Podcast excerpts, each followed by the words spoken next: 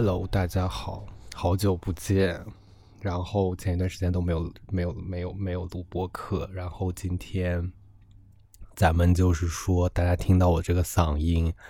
可能能想到我就是又复阳了。然后复阳这几天呢，就每天在家，然后做梦，做了很多很多的梦。然后我就突发奇想说，想录一个这个播客，因为也是很久没有录播客了，然后自己在家也挺无聊的。然后今天想跟大家讲的一个主题的灵感来源，也是在我最近几天的这个梦里。我最近做了几个梦，我就印象还比较深刻的。一个梦就是我进到了一个咖啡店里面去点单，然后莫名其妙的，就是被。就是被塞了，其实我好像就是点了一个单还是什么，我就不太记得这个细节，然后就莫名其妙的，就是被塞了很多很多的酒水和甜点，还有一些烤串什么的，乱七八糟加在一起。然后我当时就吃完了，然后我也没有什么的发觉，然后我就去去买单了，结果发现这个单非常的昂贵，要三千多块钱。然后我就就跟那个人大骂，我就说我明明没有点这些东西啊，然后他就说啊，那你点的那个东西它就是一个系列什么什么，然后他就说，然后我就说你们这不就是明摆的欺欺负顾客吗？我现在就去打给那个消协，我就打给打给幺二三幺五，然后梦就醒了，然后关键是我就是付款以后，那个扫完码以后，我看到了那个价格，我天呐，三千多块钱，然后我就是才去做这样子的反应。这是第一个梦，然后第二个梦就更加离谱了。第二个梦就是我梦到了，我梦到了我作为一个代购，还是作为一个什么中间商，就是那种倒卖奢侈品的那个中间商。然后呢，我就是好像呃买了一个包，是一个非常有名牌子的奢侈品包，具体什么我忘记了，反正是四万还是三万多块钱。然后最莫名其妙的就是我要把这个包倒手给那个卡戴珊他妈，就是很明确的一个人物，就是卡戴珊他妈。然后关键是我们还是在微信上面交流，就是你你能知道这个非常的离谱。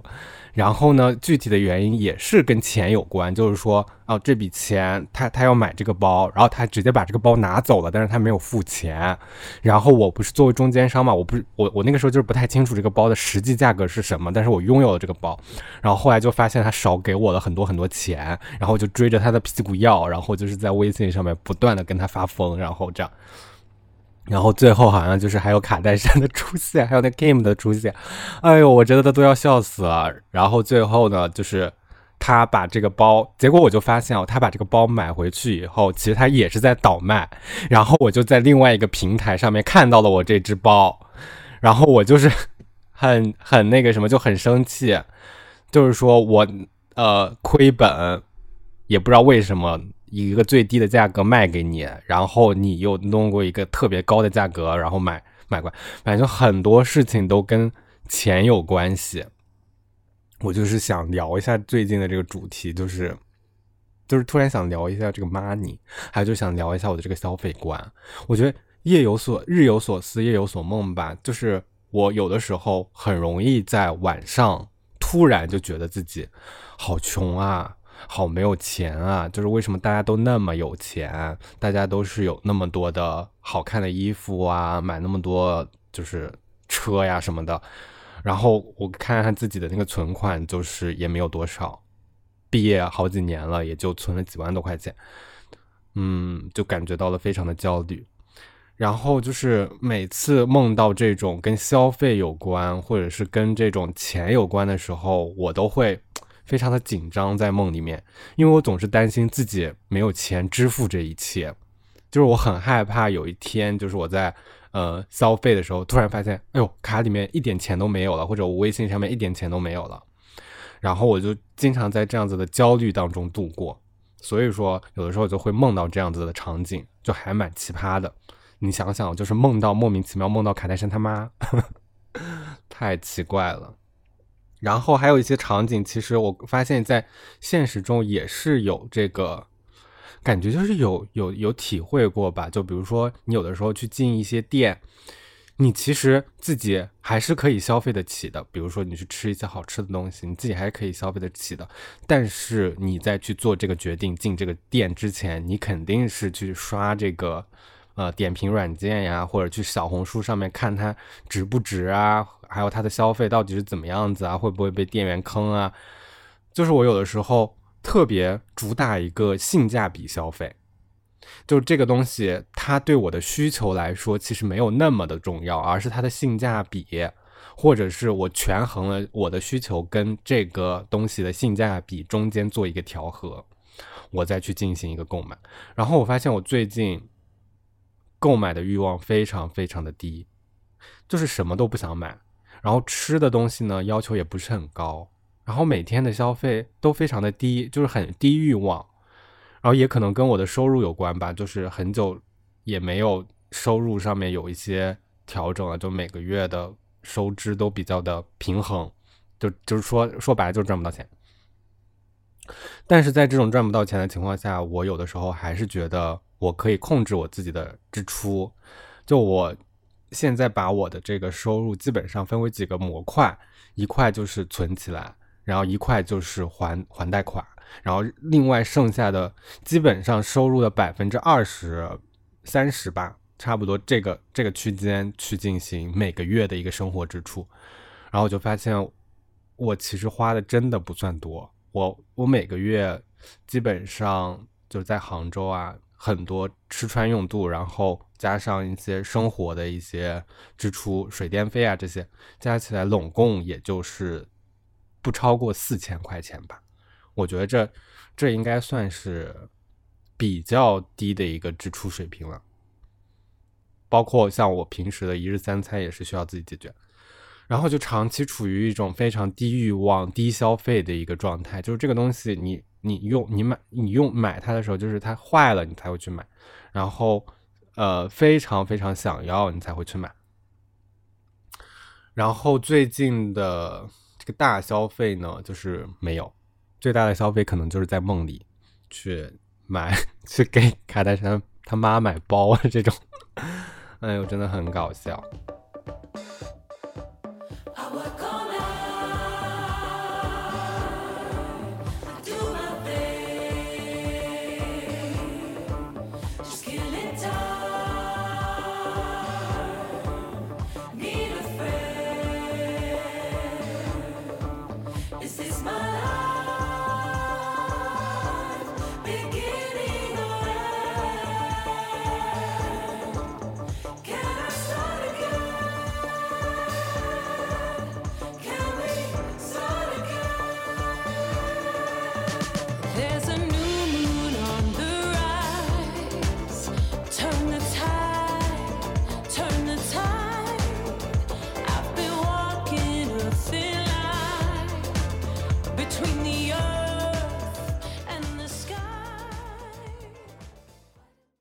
我就是不知道从什么时候开始，我就养成了一个攒钱的一个习惯，好像就是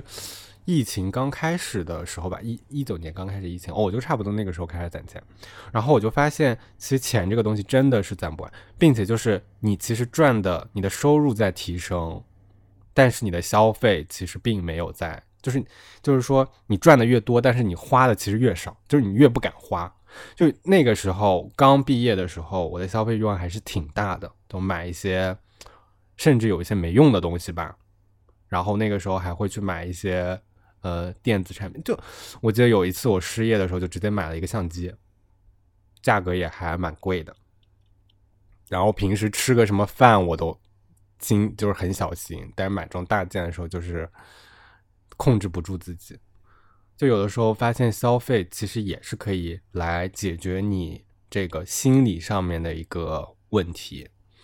就是当你心理状态特别不好的时候，你就特别想买东西。就包括现在，就最近最近我不是生病在家嘛，然后有的时候就是会胡思乱想，很郁闷，因为身身上也很难受嘛，然后每天就是也就躺在床上，然后就是。嗯，前一段时间我朋友去澳洲了。然后我前一段时间不是在运动嘛，然后运动的时候你就大家都懂，就是很喜欢给自己添置什么运动装备。然后那个时候我就是，呃，在刚开始运动的时候就发现我缺少一个运动短裤，然后就是没有那种专门运动的短裤，但实际上短裤有很多。然后我就是在网上淘嘛，然后我就发现了一个那个噜噜噜噜 lemon 就是。露露柠檬的一个短裤真的很划算，就是到手，对于它这个牌子来说真的很划算，到手到手好像才三百多块钱，然后我就入坑了，我就觉得这个东西还挺好穿的，但是你这个价格跟你这个东西来比的话，可能没有那么的值，但是你加上它的品牌属性，你就觉得特别的划算。然后后来我就觉得很实穿，然后我再去店里面找的时候就没有找到这个相同四百以内的这个价位的这个 lululemon，然后有一次。我朋友他说：“哎，我我我在澳洲，澳洲这边 Lululemon 真的很便宜，一条可能也就四五百块钱。”然后我当时就非常非常的，也不算是心动吧，就是说这个东西可能真的是我的一个需求。然后为了我这个需求，我就说：“哎，那你到时候回去的时候，你帮我看一下，然后回来时候就帮我代购一下，就这样子。”然后，呃，就在昨天吧，然后他就说他去了这个。店里面看，然后就看见，但是说实话，这个样式呢，我就是也没有那么的喜欢。但是它这个就是这个系列还是蛮好穿的。然后我就说，那你帮我买吧。我本来只是想买一件的，然后看它一条只要四百块钱，那我就说那买两件嘛。下一次他再去澳洲，可能就不太可能了嘛。然后就买了。然后我这几天就在想，我说这算不算是冲动消费呢？就是其实我已经有一条运动的。短裤了，然后这个裤子我确实还是一直在穿，嗯，然后我就是为了这个追求更更多的样式也好，或者是呃更是所谓的价值也好，然后我就去再去购买，不停的买，然后我就在想，我是不是就是进入了一种消费的陷阱，就就还挺那个有点嗯内疚吧，只能算是有一些些失落，但是。因为我这一段时间在家的心情也没有那么的好，消费的那一刻真的非常非常的爽，就是在消费冲动和你对这件事情的理性考量之间，你去做这个权衡，就是我没有办法满足你又满足你的消费欲望，你又非常理性的看待这件事情，但我又非常尽力的去做这件事情，就包括很多时候我朋友他去买这个东西或者去呃消费这个东西。他们是非常快的，他们非常快去做这个决定，就是很容易就把这个钱掏出来。但我就是非常的犹豫，我会考虑的事情很多，特别是，嗯，旅游这件事情，旅游我觉得也是有性价比的。就有的人会觉得，呃，在节假日去旅游是一件，嗯，必须或者是需要去安排的一件事情。但像今年五一这个情况，我是真的一个门都没有出，我就回家看了一下父母，然后我就。就再也没有出门，我就觉得非常的不值。然后我也去考虑我的同伴或者是怎么怎么样，我就觉得这件事情，在这个呃及时行乐和理性消费之间，我就做了一个权衡，我就是可以拒绝这件事情。我觉得我很多时候都是在做这件事情，但实际上就是你你这个假期你在家或者是你没有出去玩，其实还是对自己的伤害挺大的，特别是你在后续的工作当中。因为你一直在这个城市里面生活，你没有进行没有没有进行一个转换吧，就是思维的转换，然后你就会发现，哎，虽然我可能省了几千块钱，但是我接下来的这个心理内耗或者是心理上面的负担，或者在工作上面的负担会加，会会会变得更更沉重一点，就没有达到一个很轻松休息的一个状态。哎，所以说我觉得是不是年纪越大，就是大家对于这个。事情的这个呃金钱观也好，消费观也好，会有一个比较大的转变啊。就有的时候，你小的时候你会觉得这个东西，哎，买来是个名牌儿，然后嗯很好，就是大量的买衣服啊、买鞋呀、买买很多东西。但是等到你真正开始赚钱，特别是等到你开始攒钱的时候，你就不会这么想了，你就会想我我的这个攒攒的这个东西是不是越越高，这个数额越高越好呀？嗯，就非常的呃奇怪吧。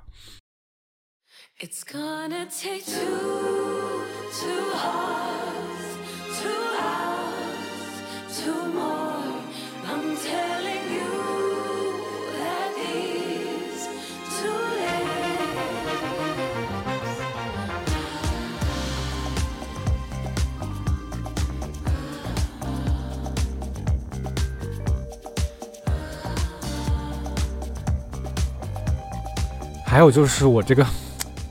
理财啊，我发现光存钱真的用处不大。还有就是你得会理财，你得会去把这个钱生钱。我之前就是刚毕业的时候，我是在那个一一家跟金融有关的一个公司，也是跟大股有关的一个公司工作。然后那个时候我就开始学会了炒股，结果这个炒股就是学会了，但是我真的就赚赚不到钱。我就发现可能是我的本金比较少吧。然后有的时候。啊，你看这个股票，你对它挺有信心，结果它就降下来了，就整个呃阶段基本上就是不赚也不亏吧。然后后来不是有一段时间基金大火嘛，然后大家都去买基金，然后我也买了，然后结果被套牢。我现在看我的这个收益率是负的百分之五十，我觉得太离谱了。我说这个钱，你你当时就是怎么不动，你也可以就 你非得亏亏这么多，就基本上怎么办？还好投的少，就因为那个时候确实没钱，那个时候多没钱呢。就是你总共加起来的积蓄一直是在这个一万左右浮动，因为赚的太少了，然后也没有说去存钱的这个呃这个思想吧。然后后来我就是想说存钱为了什么？我我得给自己找一个目标吧。然后我就说，那我是不是得买一辆车？然后这个目标为什么定这个目标呢？也是为了证明一下自己，就是最近些年的一些努力吧。然后可以负担得起一些东西，然后还有其实就是，其实有一大部分程度上，我就是想证明给我爸妈看，就他们总觉得我嗯不不赚钱啊，或者是呃不上进啊，就我我想然后花费很多啊，我就是想证明给他们看，哎呀很难受，然后我就说那我就攒钱吧，我不想靠他们，我就想靠自己的努力。其实我发现我经常在一些社交媒体上面。特别是那个朋友圈里面，就看到很多人就开始晒自己，就感谢爸爸，然后感谢妈妈，然后就是晒自己的车，晒晒自己的房啊什么的。哎，我就觉得这个东西还是得靠自己的努力吧。虽然拼爹拼妈还是挺挺有用的，但是这种东西给你带来成就感，和你自己赚到钱去负担得起这样子的成就感。是完全不一样的，就包括现在，其实我爸妈在我大学的时候就已经规划说，就给我买房嘛，因为那个时候杭州的楼市已经比较开始热烈了，这个房价涨得比较快，然后他们就觉得，如果现在不买的话，以后就再也买不起。但我当时的一个想法就是说，那你可以买，或者是你可以拿这部分钱来做投资，毕竟之后基本上都是在杭州工作生活啊，也不会去外地什么的，我我还挺支持，并且那个时候确实。像他们两个已经有这个，这叫什么？已经没有购房资格了，好像就是需要我这边顶一下，我都是 OK 的。但后来我就发现，他们其实买这个房也是算是对我的一种，嗯，控制吧，就有一种控制欲的感觉。虽然说是自己爸妈、自己的亲生父母，但是，嗯，有的时候就觉得他们用钱来掌控。你的感觉非常的不好，就特别是这个这个东西，呃，虽然是你，比如说房产房产证上面写的是名字，或者是你在住，但实际上你都感觉到了他们的控制。包括现在，其实有一部分贷款是我在还，然后有一部分贷款还是我父母在帮着我还，然后我就觉得，嗯，有的时候还挺不好意思的。所以说，我就在想，说我就是想多存钱。然后证明给他们看，我也是可以赚钱，然后我也可以买我自己想要的东西，我也可以过过上好的日子。这也可能跟我的这个原生家庭也有关系吧。我从小到大都非常想，嗯，就是独立，就金钱上面的独立。然后这也是有一种不安全的感在身身上吧。就从小到大，我爸妈其实都非常的节省。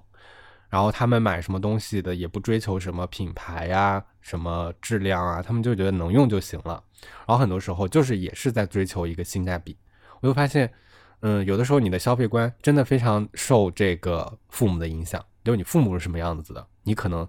小的时候还没有什么感觉，等到你长长大真正赚钱的时候，你就有一种耳耳濡目染，就渐渐接受了这一种情况。然后小的时候，我之前好像在播客里面说过，就是说有很多东西，就我想要的东西，我都得不到，就是因为你没钱嘛，你没有赚钱的能力，没有办法说你自己去掌控，说我想要这个，我就能 get 到这个，你还要去通过你爸妈的这个询问，然后你爸妈你就父母就会觉得这个东西没有必要，他就不会给你买，或者你不提，他们就不会给你买。就包括我很多时候，比如说我的第一部手机，我也是死缠烂打。其实我也就是很长时间不开心，因为我在想这个问题，就是大家都有手机，就我没有手机，我就很不开心，然后就跟家里面闹矛盾。但是他们不知道这个矛盾的原因是因为我没有手机。然后后来他们就说啊，行行行，那那你看一下你要什么，我们就大哭大闹。然后他说他们说你看你要什么，然后就挑一下什么的，然后最后买了。但这个感觉还是觉得是。这种被控制的感觉，所以到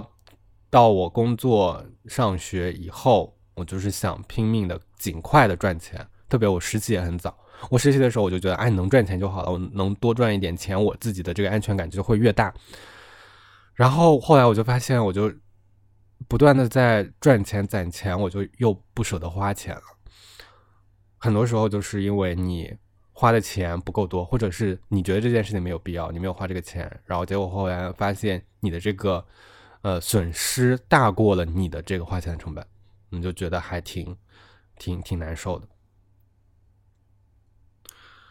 然后说回这个为什么要买车这件事情，就是第一，我想拥拥有自己的一个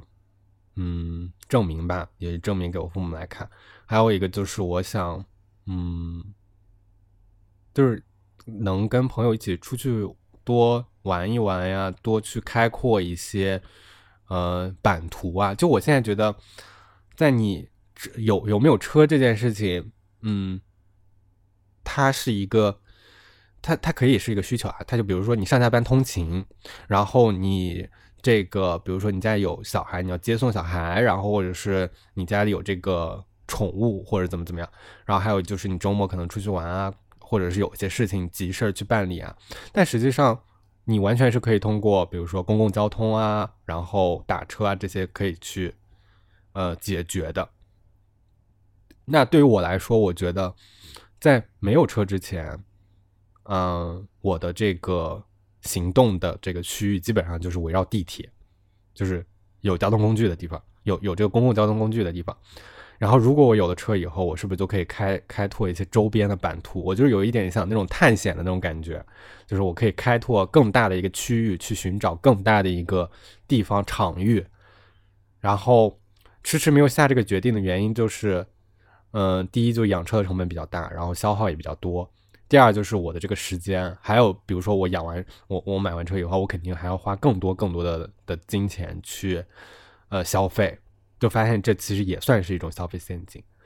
哎，就是你有的时候就会在这个地方纠结，你就说，哎，我存钱的目的是为了什么呢？我说为了想拥有一辆自己的小车车，然后那拥有自己一辆小车车为了什么呢？然后你就说为了出去玩或者怎么样？那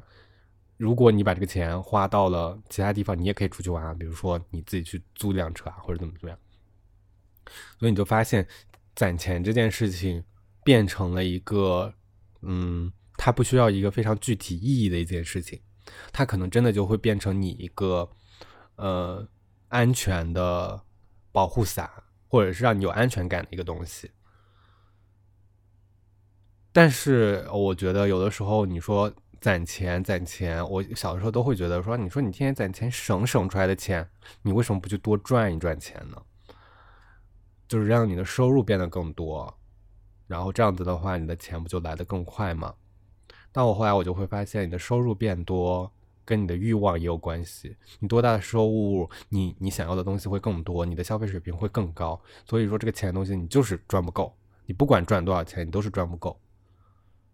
就是如果你现在比如说月收入一万多块钱，你就是一万多块钱的消费水平；如果你月收入十万多块钱，你就十万多块钱的消费水平。而十万多块钱的消费税消费水平上面还有一百多万的消费水平。就是越来越多，越层级越来越多，所以我我们应该怎么做呢？就是也不是说提倡大家攒钱嘛，就是怎么样去应对钱跟你的这个关系。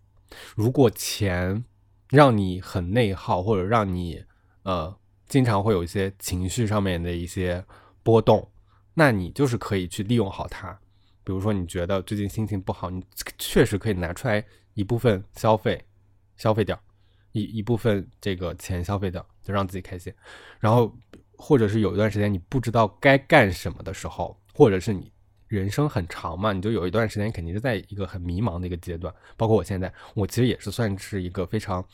就是属于一个休止符的一个情况。那你的目标是什么？我觉得就是攒钱，就工作就是为了攒钱。那攒钱就是为了生活变得更好，更有自己的发言权，更有自己的行动力，更有自己的安全感。这，这是我觉得就是。攒钱对于你的目的也可以是这样，当然你也可以进行一个消费。哎，所以说这个东西，嗯，算是一个难题吧，就看每个人怎么去思考它，怎么去解决它。问题有很多，当你的视野越越大的时候，你之前的一部分问题可能解决了，然后也会遇到更多不一样的问题，你的视野就会变更加的开阔，然后你又会重复、重复、重复、重复。我觉得人生就是这样。人生就是你的眼界跟你需要面对的问题是成正比的，那你们就是不断的在打怪升级、打怪升级，然后到最后去跟自己进行一个自洽跟和解吧。好，今天就讲这么多。我感觉好像 录了这么久都没有咳嗽，也没有流鼻涕，我是不是快好了呀？那我就祝愿大家身体健康吧，不要富养，拜拜。